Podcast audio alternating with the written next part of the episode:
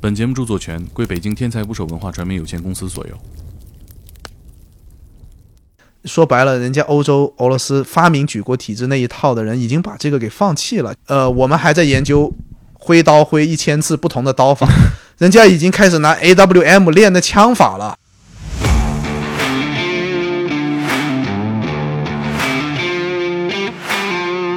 我追问很久，你到底翻不翻译骂人话？必翻的，那必须翻，那必须翻。首先，这个不翻译就是失职。我跟你说，就我打完总决赛，打完辽宁，我梦里都是辽宁的比赛。我在飞机上赢了，我们赢了冠军，我飞飞回广州，我脑子里是辽宁破联防的战术。发动代号，反复放，反复放，下意识的就会进入到那工作状态。诶，他这一回合，那教练究竟想让这五个人干什么？数据分析团队，他们呢有一个真正学统计学 （analytics），卷到这种程度了，带着一个团队的人去给你分析这整个五人首发阵容里面哪五个组合到一起效率最高。然后你点开库里的下面下属菜单，挡拆只有四千次走了左手，有一千次走了右手，左手跟右手它分别运用了欧洲步、转身、胯下。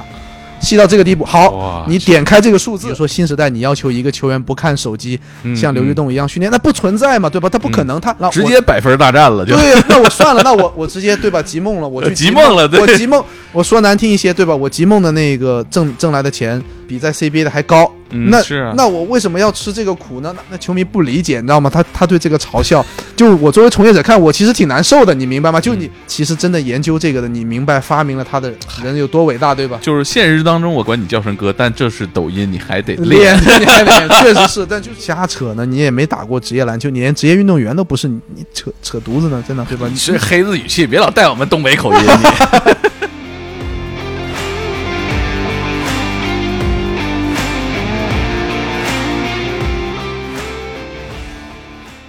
请点击订阅我的播客，拜托了。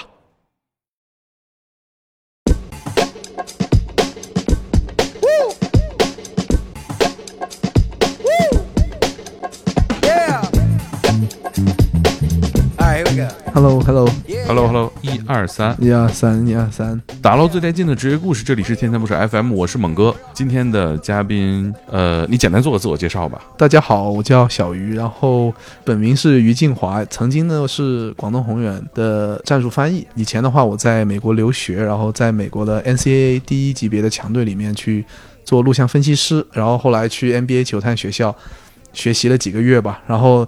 曾经也想过能不能留在 NBA，但最后因为我是广东人嘛，然后家里面肯定还是希望独子嘛，希望我回家，然后就最后肯定还是选择了广东队这份工作，然后一回来就干了六年。啊，现在就换工作了，在体育品牌那个 EQLZ 草牌吧，以前叫草牌，现在叫 Equalizer。我们的缘分来自于我的两个好朋友天宇 Two FM 小鱼跟他们录过一期节目，然后就特别搞笑。天宇哥俩其实不看篮球，完全不看篮球，完全不了解。对，然后底下评论就是我追问很久，你到底翻不翻译骂人话？之前在职，所以就有点躲躲藏藏。现在这不离职了吗？那必翻呢，那必须翻，那必须翻。首先，这个不翻译就是失职。哎，我当时我就想，你肯定翻，因为你传递那情绪，你得传递到位啊。对，不翻译就是失职。那尤其杜峰又那么爱骂人，呃，是这样子啊。大部分球迷看到的就是教练上来劈头盖脸的骂人了，攻击人，就觉得，哎，这很没有风度。但其实，在赛场上，因为每次暂停就大概十几几十秒吧，然后教练他需要传达出一些情绪，去让球员从挫败或者从这种不自信的这个情绪当中给转换过来。在那个极端环境下，他表现出来的肢体语言、神态，其实跟我们日常生活场景中的呃很不一样。这只是我们这一份工作、这一份职业在那个职业环境下一个必须要。用的一种表达，其实全世界的教练都需要这样一种职业表达，去让球员在暂停或者在板凳的时候去转换自己的精神状态吧。一个有可能更专注，一个是现场一吵，再一个就是肾上腺素飙升。你要不喊的话，他脑子里是木的，是吧？是打过球，你都知道，人在极度疲惫的时候，其实精神本身就是恍惚的。对你，因为篮球它是有氧跟无氧结合的运动嘛，你得来回奔跑。对，然后还有很强的肌肉对抗，接收不到。对你，其实脑子里只想我身体很累，就算是再强的精英级别的运动员，想要保持清头脑的清醒，去去完成一个指令，去完成五人的协同配合，他就是大部分的就是懵的。对，其实赛场上就有的时候镜头和那个声音会给到教练席吗？会那些话你会如实的翻吗？比如说 F word，你要怎么翻呢？实话实翻。说实话是这样的，我一般在外援旁边翻译的话，镜头给到我，我因为对，教在直播呀。难处理的是外教给中国球员，那我得很大声的表达出来。但是啊我在外援耳边，其实我可以很小声的去啊，在他耳边说，那我就不会影响到教练对球员的表达。呃，我们队的球员，说实话，球商也很高，对，呃广东队你可以理解为中国篮球俱乐部里历史最好的队。是。然后外援的话，嗯，之前威姆斯啊，然后包括马上，啊，他们首先情商很高，然后也很聪明。嗯有的时候啊，我不需要翻译，他们也能够明白，因为听多了。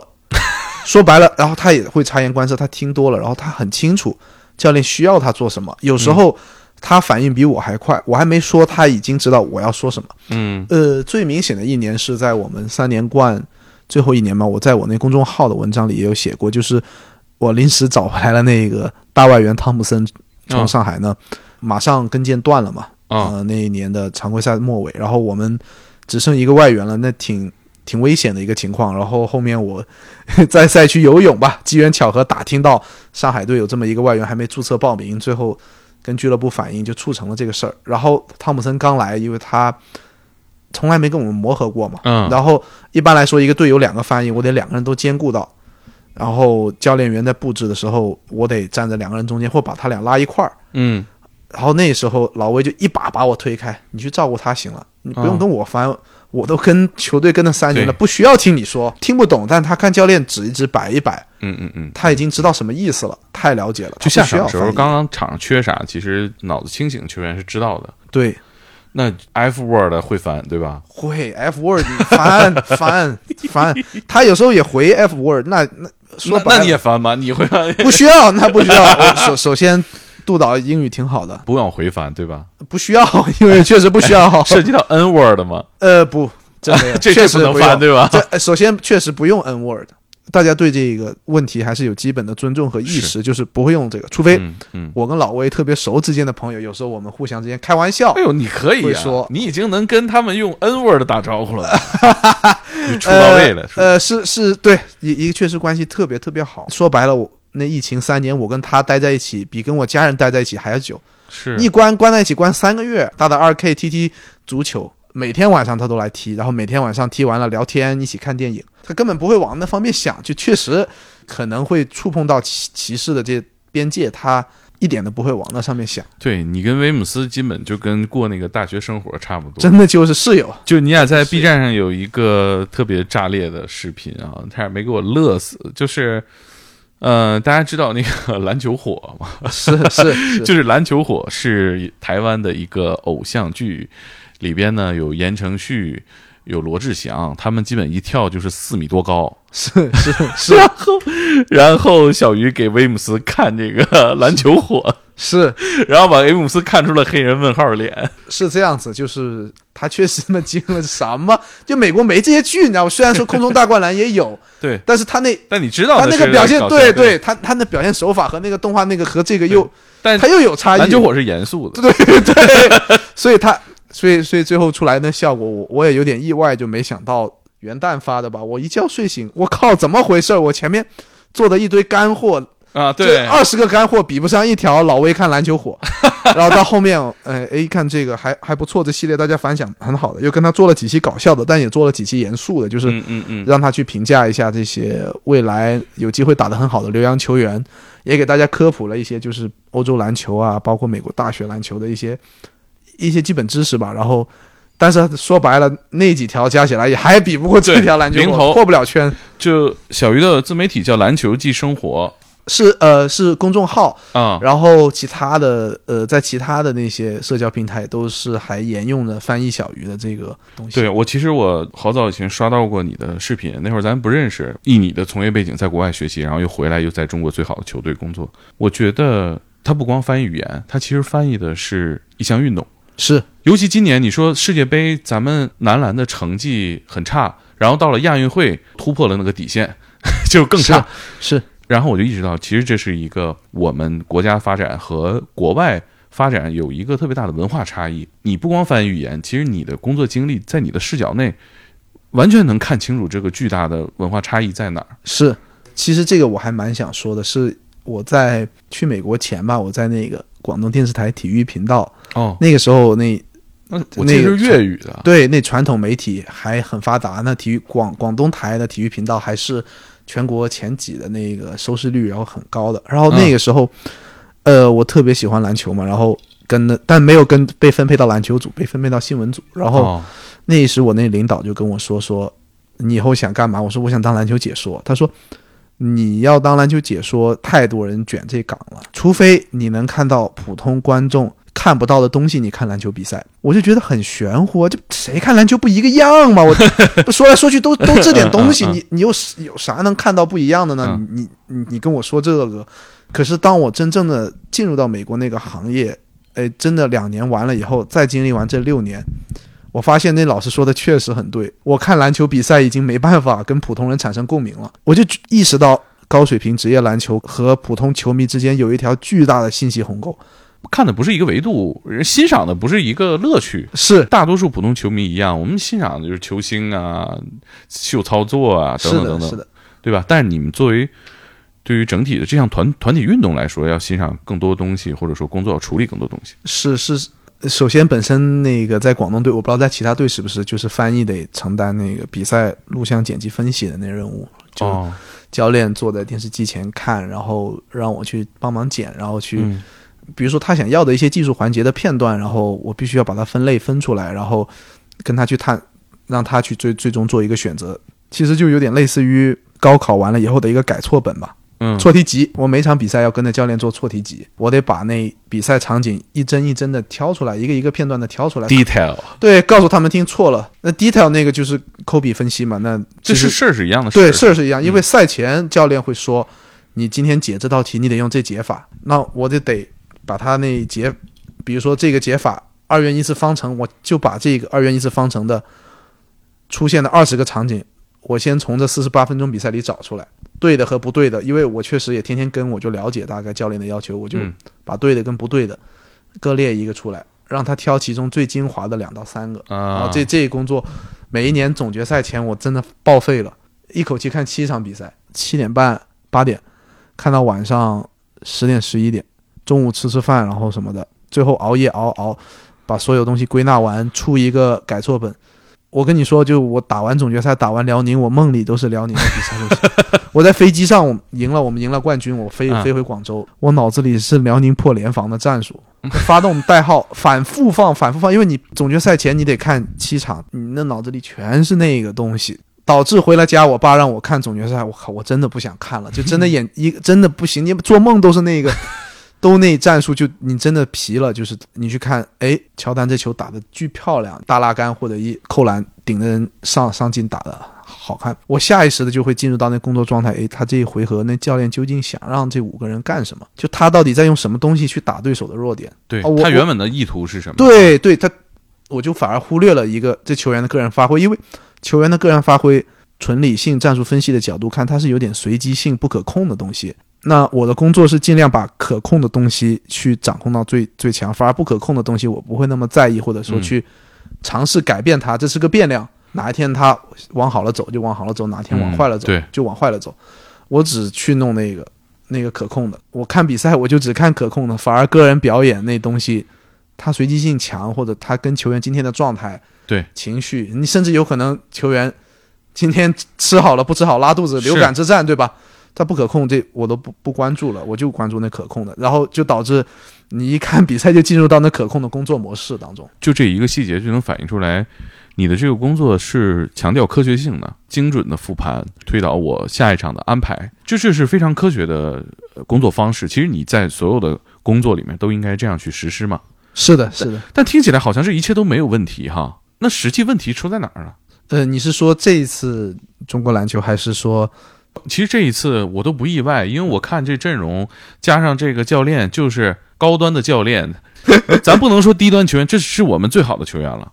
是但是跟他带的球员比，那就是低端的食材，对吧？。是是，所以我不不意外，我在网上也说我不意外。我其实想想听你讲，就是说我们的顶级俱乐部能够这样科学的去工作，如果我们顶尖的能做到好，为什么不能向下渗透？或者说，这这个传递到底出现什么问题？呃，是是这样子。首先，我们顶尖的好，仅仅限于和我们自己对比。如果去和欧洲或者和美国的最高水平对比，那我们这 真的非常非常一般，非常非常一般。我可以这么说，因为，嗯，我也接触过 NBA 球探学校，NBA 的经理啊，包括球探去上课，哪些细节让你觉得就是差距是？首先，整个团队的构成就跟我们完全不一样。我们这。呃，也有数据分析团队啊，就是宏远，这是受雇于北体大的，但是人家呢，每一个球队都会受雇于二三十人的录像分析、研究、剪辑啊。你是说雇佣了二三十人的团队是吧？对，然后然后他还有一个完整的系统叫做 Synergy，呃，那个数据分析系统非常牛逼。比如说我我我们这边就不用说了，这录像剪辑就我和一个录像分析师两个人，人家二十比二，而且那个还是很多年前的球探学校接触到的一个配置。嗯，你现在说不定又升级了，对吧？那我记得哪个牛逼教练就是他干的，你刚才那个活儿就是分析录像出身。呃，斯波斯特拉。哦，对，斯波，嗯，斯波，对，他就录像分析师出身。然后数据分析团队，他们呢有一有一个真正的就大学教授毕业的，真正学统计学 （analytics）。卷到这种程度了，带着一个团队的人去给你分析这整个五人首发阵容里面哪五个组合到一起效率最高。运用的最出名的在 NBA 的是史蒂文斯吧，就曾经绿军凯尔特人的主教练，现在他不想当教练了，去当了那经理嘛。然后包括那反排华的莫雷胖子，嗯嗯嗯，他也也是学 analytics，就学这统计学出身的嘛。那然后他们那个系统 Synergy 是牛逼到什么地步？比如说他要研究库里。我今天要研究库里的挡拆进攻习惯，那个系统上面舅舅，你点开库里，然后你点开库里的下面下属菜单挡拆，它就有库里，比如说这个赛季打了五千八百六十四次，我乱扯一个数字，挡拆，你点开这五千八百六十四，它有告诉你听，它有四千次走了左手，有一千次走了右手，这左手跟右手它分别运用了欧洲步、转身、胯下，细到这个地步。好，你点开这个数字出来，就是他这五百次的比赛的。片段直接放出来，就这么调录像，天眼。对呀，那我我我这调录像都是我 脑子。他那他那是有一个完整的系统的，而且每一年付费好像是要两千多美金。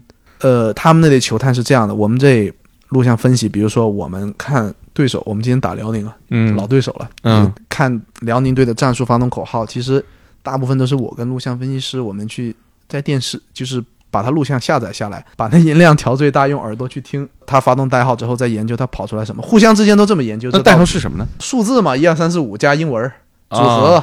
全世界的篮球队编战术代号都一二三四五加那几个固定的英文，一二三四五加上下左右搭配战术场上容易举出来的拳头啊，呃，摇手指啊，拉衣服啊，拍头啊，拍头最经典的，全部队拍头就是打挡拆，就这战术发动代号。我们听了，然后完了。去看他发动，然后这样录。在 NBA 的球探是怎么样的？尼玛，他就我跟了我跟 M 骑士队的球探交流过，所有的比赛他不需要跟着主队走，他就跟着客队，每一天换一个城市飞，飞到对手的主场，坐在对手板凳的身后去听教练喊发动口号。我操，就官方小密探。NBA 互相三十个队都是互相允许的，而且啊还要是主队去报销这个球探的球票。哦，是吗？对，然后那个骑士队的球探告诉我，波波维奇曾经还有一场比赛里转过头来跟他说：“说你这个间谍，你 你你听我们东西，我我们还得付你钱买你给你买位置。”就是他跟我讲过这个，那人家已经科学到这样了，他不出现在主队，他就一一年所有时间都非客队听。然后他那个时候我印象很深刻，他就跟我讲了，就是他也是做梦都是勇勇 勇士队的战术，然后他看勇士队的比赛，他已经能预测到就是。你知道吗？真的，他大概能预测到会发生什么事情了。就是你的战术起手是跑出来，你大概知道收手。对对对，起手已经飞龙在天，你收手就是 亢龙有悔，你就知道这，你大概能预测到。你的掌重不重不知道，是，但你出招的路数基本就已经这样了。其实完备到这个地步，就是六十三十个队的球探互相之间坐后面听，听完之后再拿去给那录像分析团队二三十人去分析。那他已经是高度商业化到这个地步了。欧洲那边的话。欧冠最高水平的欧冠，包括西班牙，也是一个很完整整的一个录像分析团队。就他我们这非常初始的萌芽阶段，就别说录像库、数据库，嗯，数据分析，也就是一个很非常处于人家一个非常非常原始的一个萌芽状态。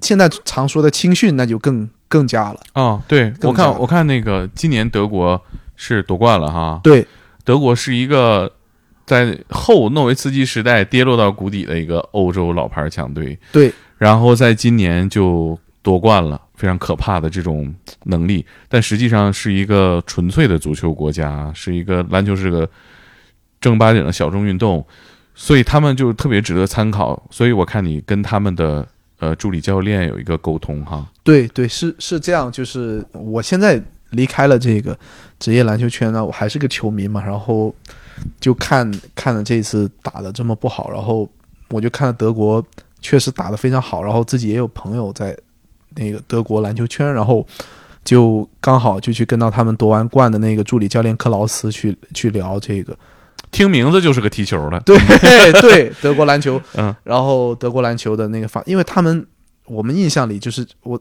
我们这次输给菲律宾以后，就有人说嘛，就德国夺冠以后就说，哎，我记得零八年中国还把诺维斯基的德国给赢了，对啊，然后现在人家拿冠军了，我们现在打得这么不好，为什么？然后我就去确实切身实地的去想跟他们那教练去聊这个事情，然后其实约了一一 一周多，一开始约不上，后来好不容易凑到一周，那教练人特别好，把他们那个俱乐部的那个青训教练也带过来，嗯，给我认认真真的讲了，讲完以后大受震撼，确实就三观革新了。首先，他们的整个青训培养体制就很不一样，他确确实实做到了他说的，就是服务于球员，而不是球员服务于职业俱乐部。哦这个我其实没太理解，简单讲讲呗。首先，他俱乐部就没有球员的所属权，这个就非常的不可思议。啊就我们国内篮球圈常说，就是你青训，那我培养你，我花那么多钱培养你，我你不为我打球干嘛呢？对，你是我体系内的呀。对呀、但是在德国，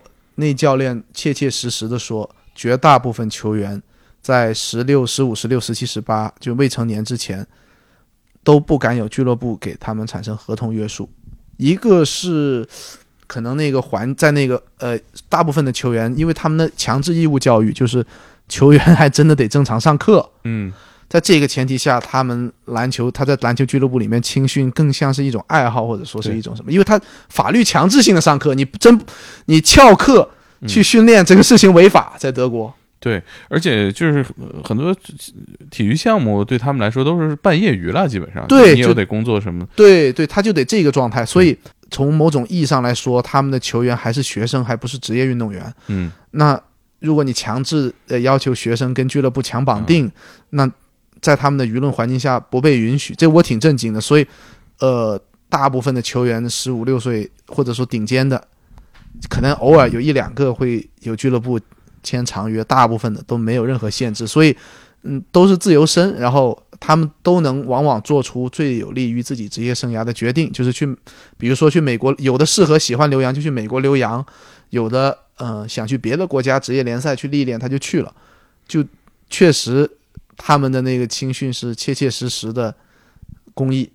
真的是公益，啊你你明白了吗？就确实跟他俱乐部利益没关系，啊，可能偶尔有一两个他苗子他抓住了，但百分之八十九十的苗子就像做公益一样，最后就贡献给德德国国家队了。嗯他也也是因为可能有一个特殊的，就是他德国国内联赛受到的关注很少，嗯嗯那，只有市场不太行。对，就只有一个拜仁慕尼黑，还有一个是呃柏林阿尔巴，就这两个队是欧冠的，其他的他受到关注没那么大，所以他可能俱乐部本身也觉得，哎，这个篮球的这个成绩不如足球那成绩那么重要吧。嗯因为他足球是最牛逼的嘛，那篮球比他他跟我说低五个档次，中间还再隔了一大档，就嗯 所以他真真正正的做到了，就是每一个俱乐部花钱培养篮球人才，最后都是让他们自己去选择自己的路了，嗯就没有任何限制。他真的是这个事情让我觉得大受震撼，所以我就做了这么一期的这个这个访谈。就是说咱们现在很多人网上讨论说我们的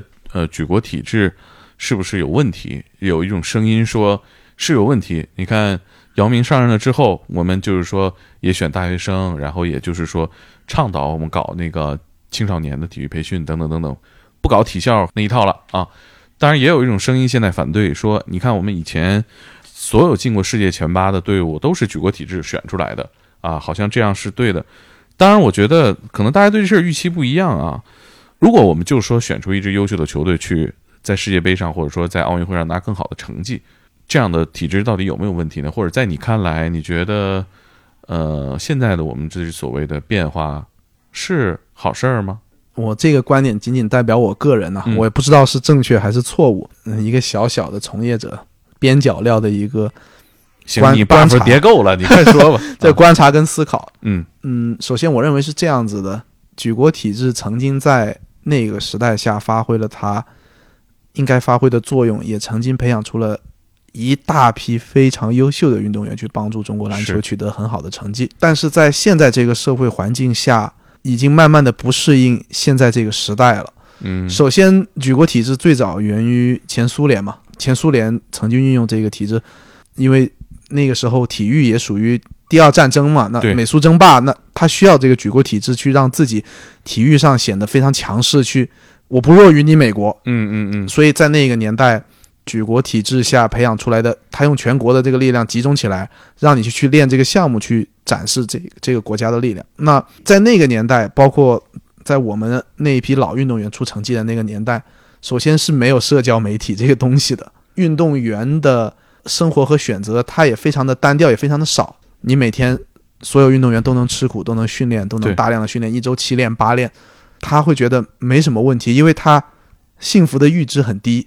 嗯因为那个年代的人，是你想那个年代的人的工资也不高啊，对对吧？那我跟我身边的人比，对吧？我打球，然后我能养养活我的家庭，嗯然后我的生活也不那么苦。我我只是投四百个篮，那隔壁，嗯，说白了，那利拉德不说过吗？那生活的苦不比你训练的苦大得多了，对是，对吧？？那你算什么苦呢？那嗯有很多运动员在那个环境下，包括战神刘玉栋，他不是和杨毅去做了那个问路的节目嘛？嗯就说他当年对吧？我这么能吃苦，你看这新一代运动员就没我能吃苦。这曾经在国外也是出现过这么举国体制出现过这么挣扎的一个状况，只是他们伴随着时代慢慢适应调整，发展出了一条俱乐部培养，但是又非常市场化的一个培养道路。对，那那个道路是适应现新时代有社交媒体旁边的人，新时代。比如说新时代，你要求一个球员不看手机，嗯像刘玉嗯栋一样训练，那不存在嘛，对吧？他不可能，他十那不是现代人，对他十四五岁，他接受到的信息已经比过去那一代运动员十八九岁的要多王治郅到现在在的没有微信，就这就他就不是现代人，他就是一个古代人，对吧？他的娱乐、旅游啊，什么钓鱼什么的，对这个你不能要求所有人都这样。，对，就他在这个时代，他有他已经有太多的选择了。那在那个年代的运动员，比如说你如果不努力练球出不来，你就籍籍无闻了，到最后你可能就渐渐埋没于基层了，对吧？我觉得你说这一点让我想到，就是国家改革开放嘛，但实际上这个呃体育的这个成功路径还没有那么市场化。没有，远没有。嗯你想，我说什么直白些，你说白了就是现在再出一个天赋跟以前一样好的，然后你再让他吃曾经一嗯周七天六练的对苦，你现在一打开抖音一刷，我工作不是为了生活更好吗？那嗯我、我没有生活了呀，我一周七天六天我都在工作、打球、练球，那我直接百分大战了，就对，那我算了，那我我直接对吧？集梦了，我去集梦梦了对我集梦，我说难听一些，对吧？我集梦的那个挣挣来的钱比在 CBA 的还高，那嗯是啊那我为什么要吃这个苦呢？那那这个时代已经是这样子了，对吧？那再强迫他们去回到过去那个时代，用那个培养方式培养出嗯来，结果就是让绝大部分在行业内的运动员已经不热爱这项运动了，因为他嗯觉得我从事这项我曾经很喜欢的东西，没有我身边的人过得幸福。对人都是会对比的嘛，对吧？对我没有我身边的人过得幸福，对呀、你说咱俩水平差不多，你去玩抖音，一年挣五百个 W，我在这儿他妈一年挣十万年薪。对，这这也是为什么西方渐渐渐渐的从曾经的举国体制，还有那个三重一档的那个大体量训练，改成强调训练的训练效率。嗯，它就是为了让运动员在新时代以尽量少的时间投入工作、嗯享受生活的时候，他训练更有效率。对，这样啊、你既追求到你球技的提高，你个人生活还挺开心的，嗯，对吧？然后联赛非常职业化、商业化的大力发展，有一个什么样的效果呢？就是美国、欧洲那边，他练练的没有我们这边练的多，嗯也没有这边练的苦，他的职业个人私生活非常丰富，他夜店也去啊。嗯，你哈登杜兰特不去夜店吗？就欧洲的球员，他也出去海滩，也跟家人享受生活啊，对吧？东契奇也吃汉堡啊，但他训练方法科学，他经过大数据研究计算，他有运动科学，有一整套的逻辑体系，导致他一个小时练的内容 OK 了，足以支撑他的高水平表现，足以支撑他的天赋发展到那个高水平比赛里发挥。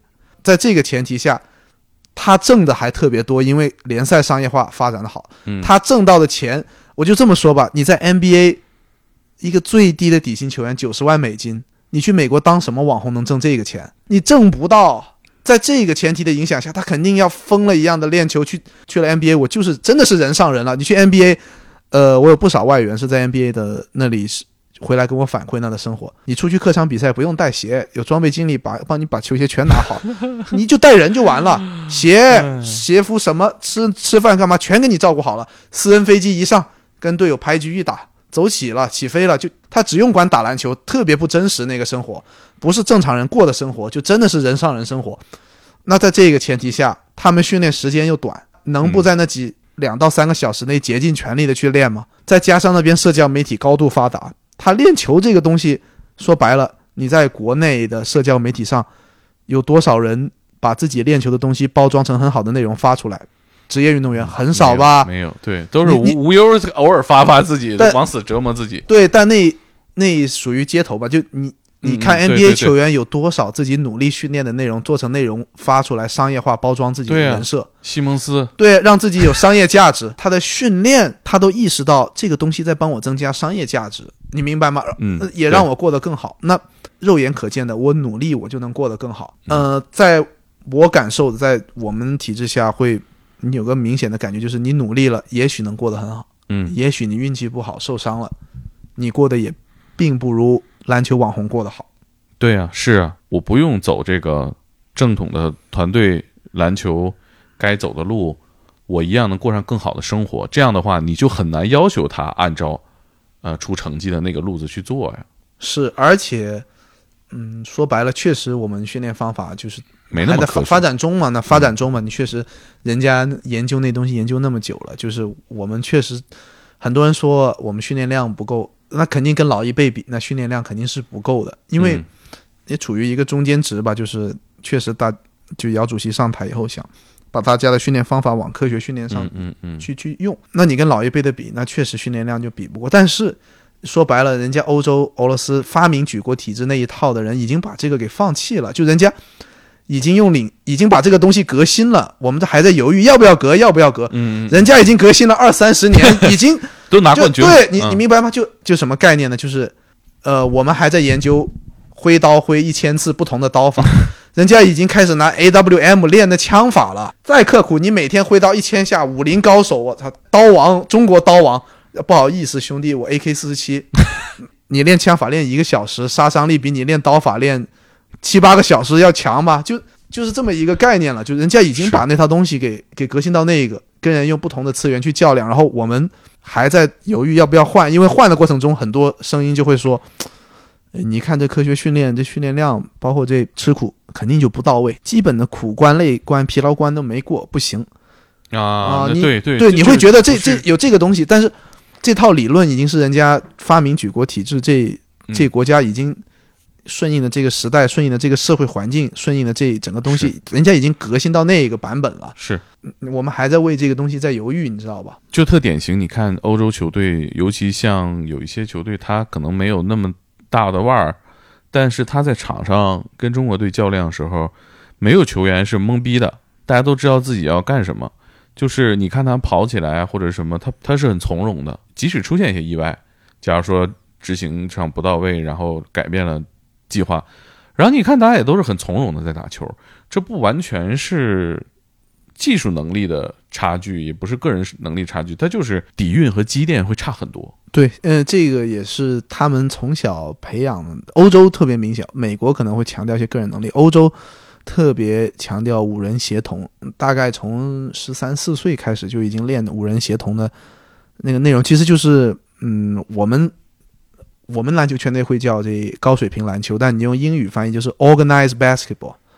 那个 organized basketball 是从十四五岁所有参与到这项运动训练的人已经开始有意识的让自己 organize 了。嗯那 organize 啥意思？organize 是组织管理哦，organize organize basketball。那嗯你打那个 organize basketball 的时候，那其实就是我如果换换成一个更通俗易懂的，就是每一个打王者荣耀的人已经按照职业选手的方式去培养了。嗯你的打野什么时间节点该干什么事儿，你 ADC 五分钟了，你补刀没到三百，我操，你这不行啊！你的嗯辅助眼没带眼位没带够，你打游戏的时候。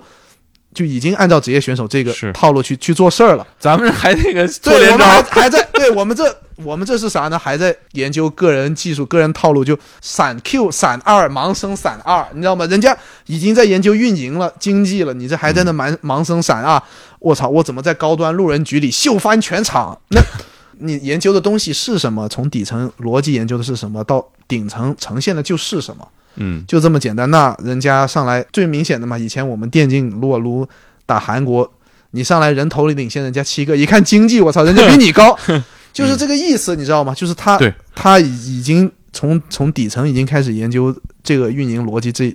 这一套表象之后的东西了，那我们说白了还是去研究这比较浅层的，更像是更高级或者说个人能力更强的小区打野球，谁发挥好，可能会有些简单的套路啊。当然，肯定我说的夸张了，有简单的套路什么，但是本身的思路或者说本身的对那个篮球理解，一四十八分钟比赛、四十分钟比赛，那整盘的东西，每个人扮演什么角色，什么阶段做什么事情，其实从底层基层教练他就没有一个很清晰的认识。嗯嗯，那那欧洲那边的基层教练，他已经本身已经接受这一套东西，接受了很久了。嗯就是他上一代、上一再上一代，已经把这个东西给灌输完了。他十四岁开始接受，好到现在四十岁，他当教练，那他这个东西已经烂熟于胸了。他再传到下一个十四岁里，那只会让他们的战术素养越来越好，越来越好，越来越好。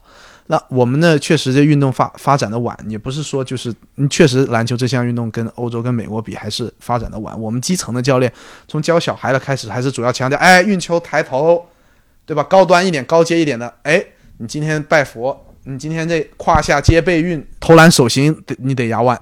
当然了，基本功我不是说不不要练的，基本功全全世界都练，但是你你你想找这个带青少年的，能把这五人的这 organized basketball 的东西讲明白的教练真的不多。嗯，就你带青少青青少年的底底层的真的不多，就是。教练自己，因为他接受，因为确实获取这信息渠道是有限的嘛，嗯嗯，那确实自己都没有那么那么清晰，然后那从底层到顶层，其实我觉得这一次也是很明显，就是我们底层已经落后太久了，然后曾经姚主席就是那一批运动员，让我们以为我们会一直处在顶层，直到他们退役了以后，我们还是一直按照，真不是我们退步了，而是我们失去了这个天才以后原地踏步，别人进步的太快了。对你犹豫一下，已经落后一个版本。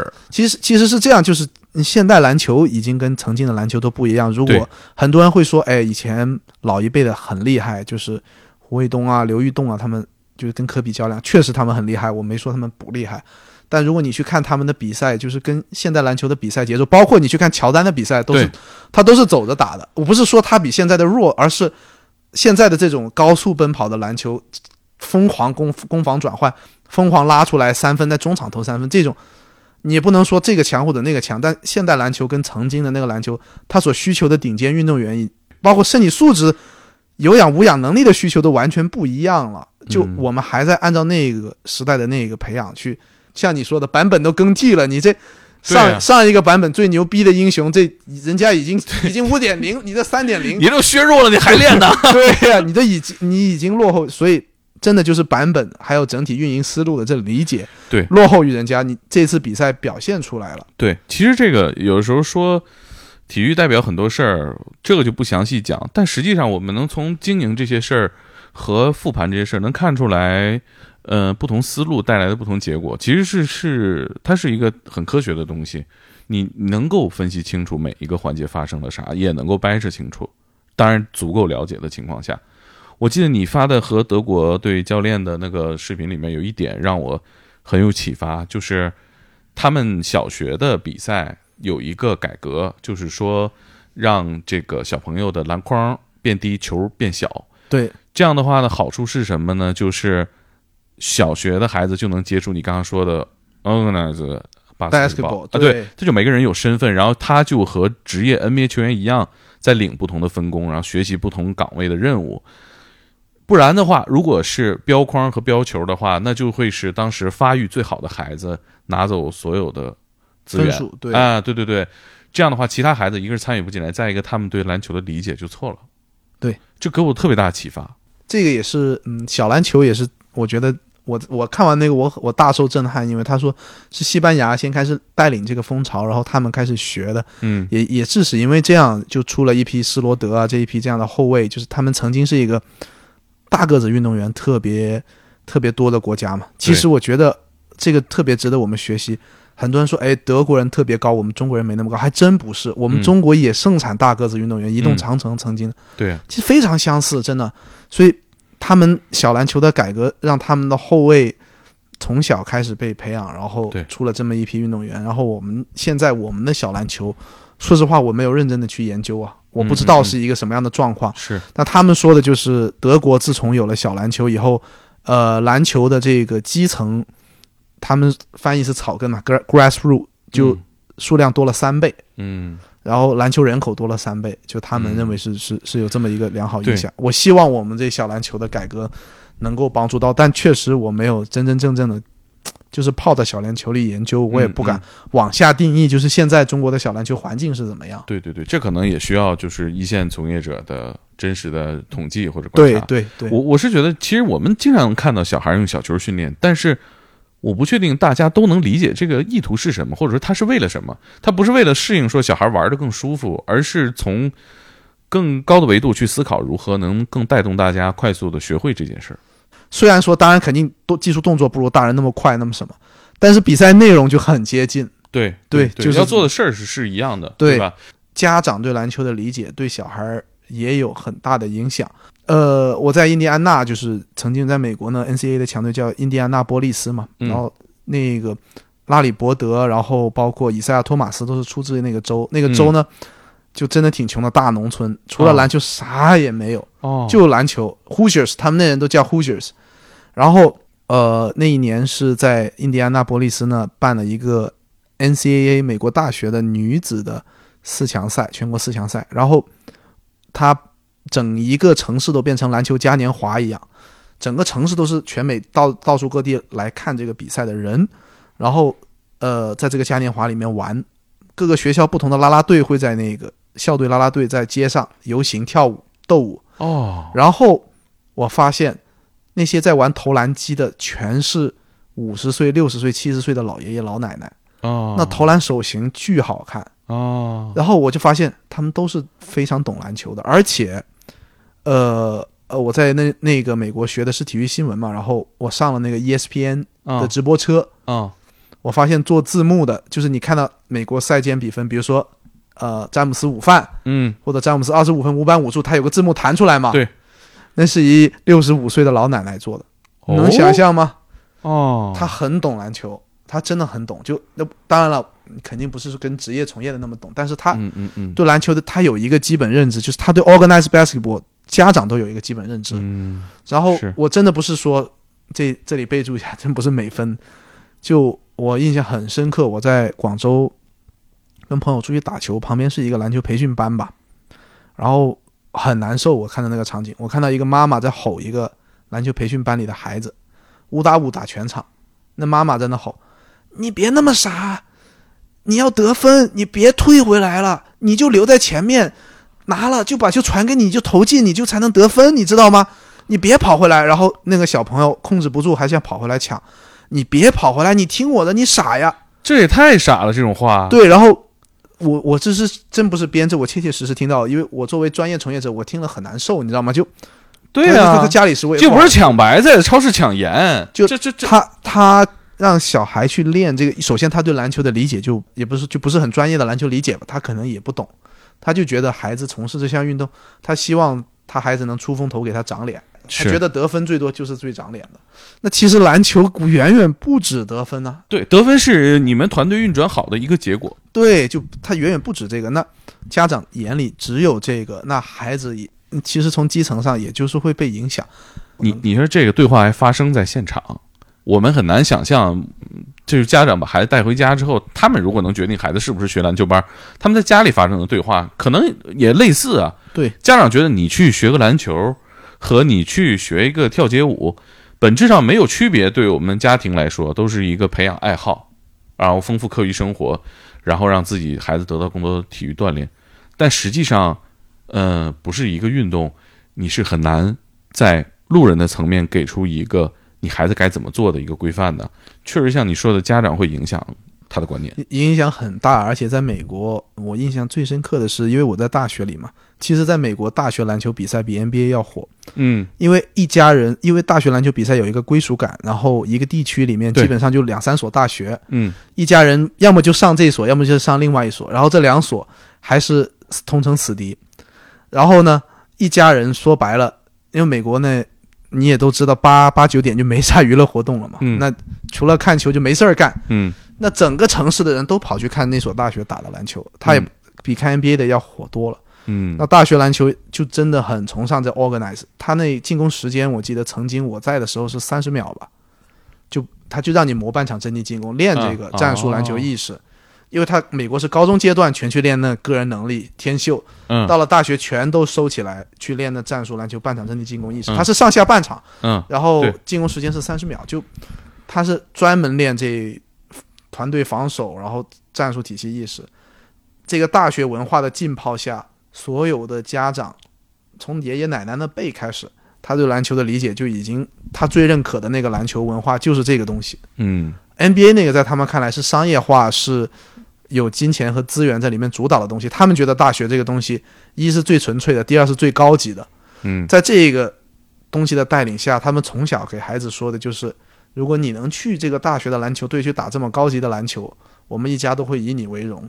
嗯那同时，他也反复的带着从小就带着他去看这个东西，嗯去理解这个东西。那身边的教练又给他灌输这个东西，嗯在这个环境下长大，和我们这个环境下说，哎，你要得分，或者说你去了，比如说啊，呃，体院或者去了什么，嗯你要吃苦，你要出人头得地，留下来。对，你要吃苦，你要出人头地，你要一周七练八练。那这两种不同环境下成长出来的运动员，直到二十岁到二十五岁这个，或者比如说大的也有三十岁，巅峰大概二十三到三十吧，差不多这这个区间，在这两个环境下成长了十多年起来的运动员，在这个区间里比赛，站在同一个竞技场，你觉得哪一个运动员更强？嗯结果很显而易见嘛，对吧？这个就是是这过程十几年的过程，我们可能作为球迷没有看到，只短看到了短短的那场上的四十八分钟的差距。嗯其实这四十八分钟比分的差距，就是他们这十几年从事篮球运动这个环境的巨大差距。你现你你现在看到了这么大的差异和差距，会对你有影响吗？因为你是因为热爱篮球，而不是说热爱翻译。对，你会有一种职业生涯的绝望感吗？就是说我在一个相对落后地区，呃，是这样子，曾经我没有意识到这个东西。嗯，他意识到，所以不干了，是吗？呃，也也不全是吧。嗯，不干这个主要是私人的，觉得确实有对对家庭有所亏欠，因为三年疫情回家陪老婆的次数时间太短了。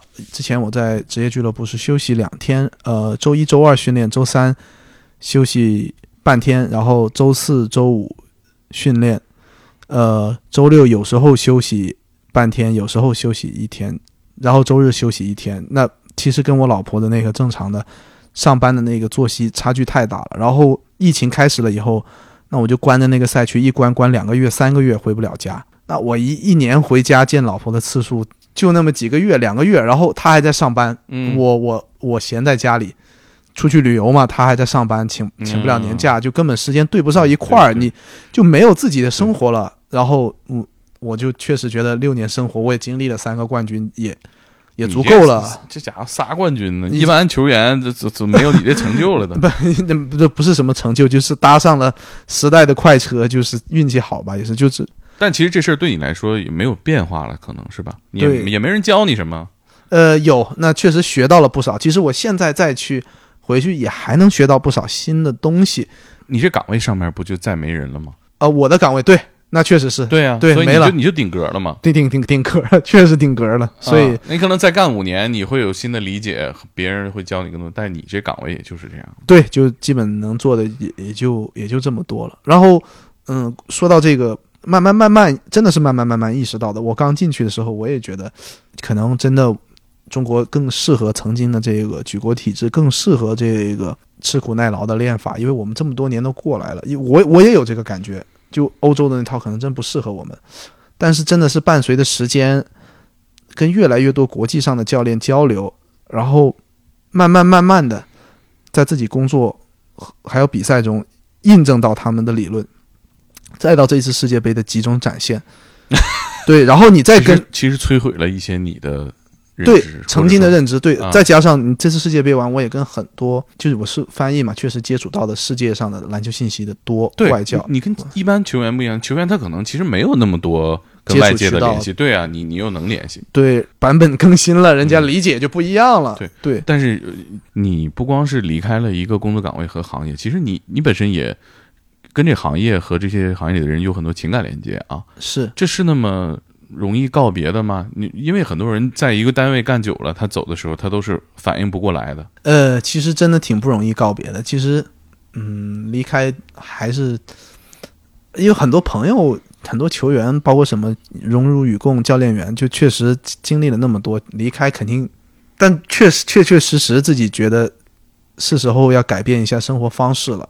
在那个岗位上会有一点点限制，就是你没办法把自己看到的信息差全部的表达给受众和球迷。然后我是一个表达欲还蛮强的人，我挺希望去慢慢慢慢的把自己看到的一些信息差去渗透给嗯中国基层的球迷，或者说一些基层的从业者。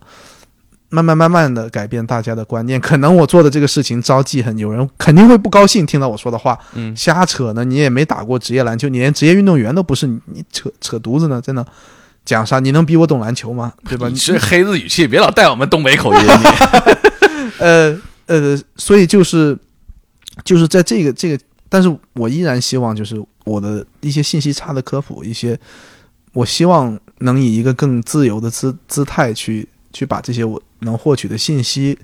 给展现给篮球受众，当然了，这其实也是很小众的一批篮球受众。是大部分的人看篮球其实就是个娱乐。我下班了，我听你扯这专业的干嘛呢？我上班累得很。对你记不记得我早就跟你说过，我说你那战术版、球探报告什么的，你要说以影响力为结果做自媒体，这个是绝对不成的。对就那你有什么特别正式的告别吗？不管是同事还是呃球迷，有的有的，其实，在告别那天，我呃在离开那天，我发了发了个抖音吧，但我不知道算不算正式。但其实队友们，包括同事们，在我发之前都知道，嗯，我要离职了，就是要离开离开这个职业篮球岗位了。也确实跟他们讲了原因，大部分人全部吧，不能说大部分都，所有人都其实挺支持和理解的。就是嗯一个确实几年一起工作下来，大家还是嗯对我的这个态度和人品还是蛮认可的吧。然后，嗯，大家也知道我确实是广东男人，比较比较传统。就是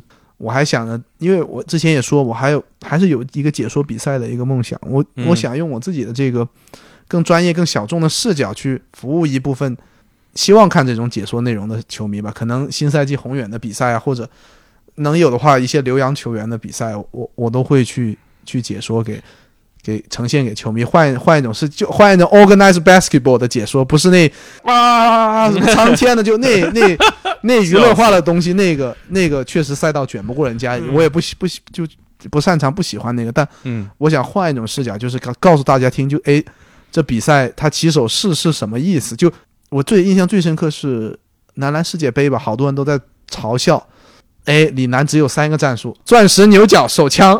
这不是那个刚上篮球培训的时候学的吗？对，其实是这样，牛角是钻石牛角，其实是等于牛顿第二定律一样，在篮球界，你明白吗？嗯钻石对对对对对，就等于等于勾股定理一样，嗯它是一个非常经典、非常美的一个起手式。所有的球队都会用这个起手式，加上自己对于这个时代的理解，产生一些变化。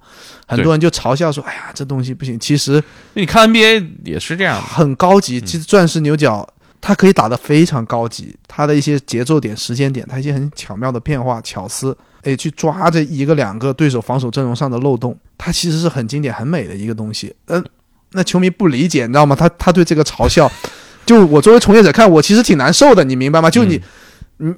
嗯，这嘲笑，哎，这勾股定理弄来弄去都这个，但其实真的研究这个的，你明白发明了它的人有多伟大，对吧？现在也不是流行说，就是现实当中我看到你这个视频，我会管你叫声哥，但这是抖音，你还得练，你还 练，确实是，但就是我，我就更希望能把这个东西能给大家讲清楚，就是嗯嗯，懂这个的人，可能职业的教练、经理，他。他可能表达，他不会表达的去去跟人们日常生活的场景结合起来。他会说这个牛角打得很漂亮，这个怎么样？但他不会说，哎，牛角其实它跟数学当中的二元一次方程一样，它是一个很经典、很美的古典的起手式，它并不过时，它永远不会过时。是我有时候觉得啊，篮球，职业篮球是一个经常告别的一个工作环境。我看你也写过不少这样文章，有一些还流量是很好的。这外援来了，你们交流，然后互相成为一种依靠，在队里情感上吧。然后要告别，他要跟队友告别，可能都是很短暂的相处。有时候我们看，呃，像姚明啊、易建联啊，他们谈到跟 NBA 之前的队友，也能感受出来那种匆匆一瞥的那种交情。在你看来，嗯，实际上大家是这样一个。环境嘛，就是告别是一个常态，不会做很久的队友，可能接受明天有一天咱们俩聊得挺好的，就要分道扬镳了。在中国的环境来说的话，在 CBA，我觉得球员流动相对算是比较少、比较稳定了，就还是会长时间去做一个队友。现代的话，可能曾比曾经的 CBA 球员流动要多一些。像我们一起经历过冠军和没有拿冠军，我我不知道，有点装了。但是我真的不，我不知道别的俱乐部是怎么样。但是，呃，我跟大家一起经历过三个冠军的那一批队友，互相之间的情感确确实实很不一样。而确实，在最极端的比赛那一种，就当初打北京落后二十分翻盘，或者打辽宁那种绝境追回来的那个极端环境下产生的那个情感链接，给你感觉。真的确实跟普通人的那个处境不一样，就是前一天你还是世界之王，后一天你就跌进深渊，就 那个情感冲突让你跟这个同事之间产生了很不一样的情感链接。说白了，对对，就你真的是感觉一起当过兵，一起打过仗那个感觉吧，肯定当然没人家苦啊。嗯嗯，肯定比喻嘛。对，就就算离别了，当年在一起的那个，就那个感觉还在，就那一批人现在各奔东西了，但是我觉得。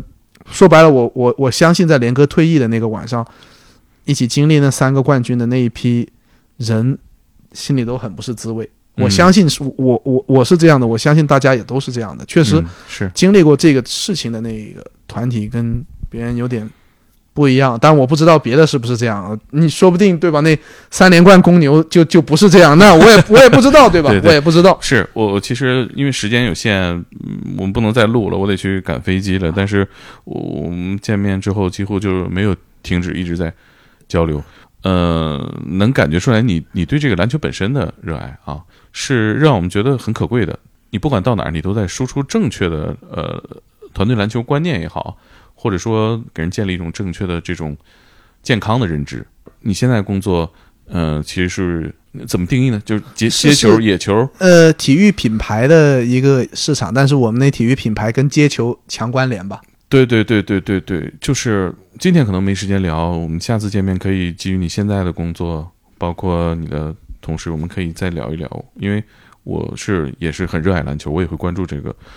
所以我们可能在聊的时候会发现更不一样的篮球世界啊，是是，乐子很多的，也让我们非常苦恼的抖音篮球，不是不能叫抖音，自现这新时代的自媒体篮球吧，新时代的自媒体，对你你说的比较准确，新时代的自媒体篮球，高度娱乐化，然后在这个特殊的中国的时代环境下产生的一个前所未有的。钱和剧本来了。